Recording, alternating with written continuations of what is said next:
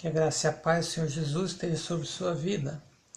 Segundo livro de Crônicas, capítulo 9. A rainha de Sabá soube da fama de Salomão e foi a Jerusalém para pô-lo à prova com perguntas difíceis. Quando chegou acompanhada de uma enorme caravana com camelos carregados de especiarias, grande quantidade de ouro e pedras preciosas, foi até Salomão e lhe fez todas as perguntas que tinha em mente. Salomão respondeu a todas. Nenhuma lhe foi tão difícil que não pudesse responder. Vendo a sabedoria de Salomão, bem como o palácio que ele havia construído e o que era servido em sua mesa, o lugar de seus oficiais, os criados e os copeiros, todos uniformizados, e os holocaustos que ele fazia no templo do Senhor, ela ficou impressionada. Disse ela então ao rei: Tudo o que ouvi em meu país acerca de tuas realizações e de tua sabedoria era verdade. Mas eu não acreditava no que diziam, até ver com os meus próprios olhos. Na realidade, não me contaram nem a metade da grandeza de tua sabedoria. Tu ultrapassas em muito o que ouvi. Como devem ser felizes os homens da tua corte que continuamente estão diante de ti e ouvem a tua sabedoria. Bendito seja o Senhor, teu Deus, que se agradou de ti e te colocou no trono dele para reinar pelo Senhor. Pelo teu Deus, por causa do amor do teu Deus para com Israel e do teu desejo de preservá-lo para sempre, ele te fez rei para mandar manter a justiça e a retidão. E ela deu ao rei quatro mil e duzentos quilos de ouro e grande quantidade de especiarias e de pedras preciosas. Nunca lhe viram tantas e quais especiarias como que a rainha de Sabá deu ao rei Salomão. Os marinheiros de Irão e de Salomão trouxeram ouro de Ofir e também madeira de junípero e pedras preciosas. O rei utilizou a madeira para fazer a escadaria do templo do Senhor e a do palácio real, além de harpas e liras para os músicos. Nunca se tinha visto algo semelhante em Judá. O rei Salomão deu à rainha de Sabá tudo o que ela desejou e pediu muito mais do que ela lhe tinha trazido. Então ela, ela e seus servos voltaram para o seu país. Aqui tem uma coisa aqui, tem uma chave aqui de Deus, olha. Versículo 12 do capítulo 9 do segundo livro de Crônicas. O rei Salomão deu à rainha de Sabá tudo o que ela desejou e pediu muito mais do que ela lhe tinha trazido. Então ela e seus servos voltaram para o seu país. Se você é uma pessoa abençoada, está sendo abençoada, Sabe quando você ganha um presente e fala não precisava? O desejo do seu coração é de alegria, precisava sim.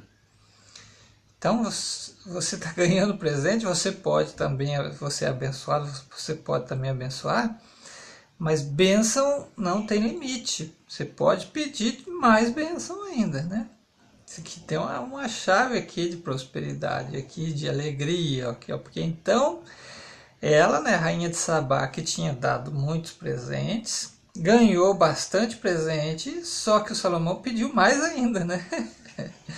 Então, ó, ela e os seus servos voltaram para o seu país, né? Porque você tem que voltar para a sua base. Versículo 13, então, prosseguindo. O peso do ouro que Salomão recebia anualmente era de 23.300 quilos, fora o que os mercadores e os comerciantes traziam. Também todos os reis da Arábia e os governadores dos país, do país traziam ouro e prata para Salomão. O rei Salomão fez 200 escudos grandes de ouro batido, utilizando 3,6 kg de ouro em cada um. Também fez 300 escudos pequenos de ouro batido, com 1,8 kg de ouro em cada um, e os colocou no palácio da floresta do Líbano. O rei mandou fazer ainda um grande trono de marfim revestido de ouro puro. O trono tinha seis degraus e um estrado de ouro é, fixo nele. Nos dois lados do, do assento havia braços, com um leão junto a cada braço. Doze leões ficavam nos seis degraus, e um de cada lado. Nada igual havia sido feito em nenhum outro reino.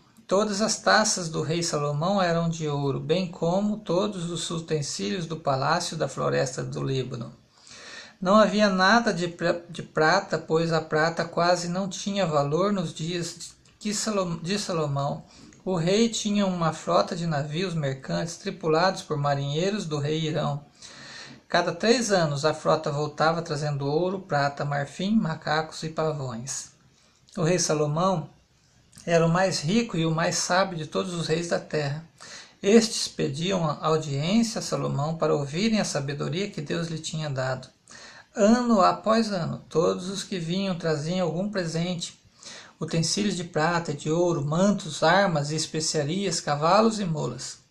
Salomão possuía quatro mil estábulos para cavalos e carros e doze mil cavalos, dos quais mantinham uma parte nas guarnições de algumas cidades e outra perto dele em Jerusalém.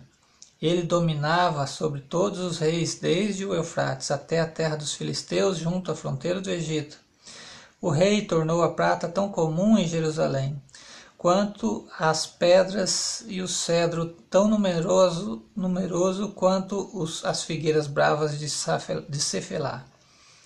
Os cavalos de Salomão eram importados do Egito e todos os outros países.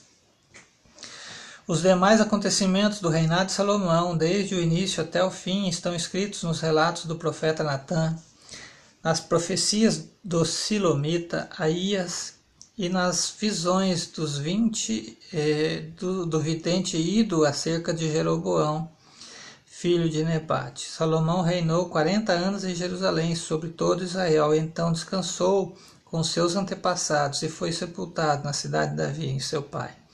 E o seu filho, Roboão, foi o seu sucessor. Que Deus abençoe sua vida com esta leitura, em nome de Jesus.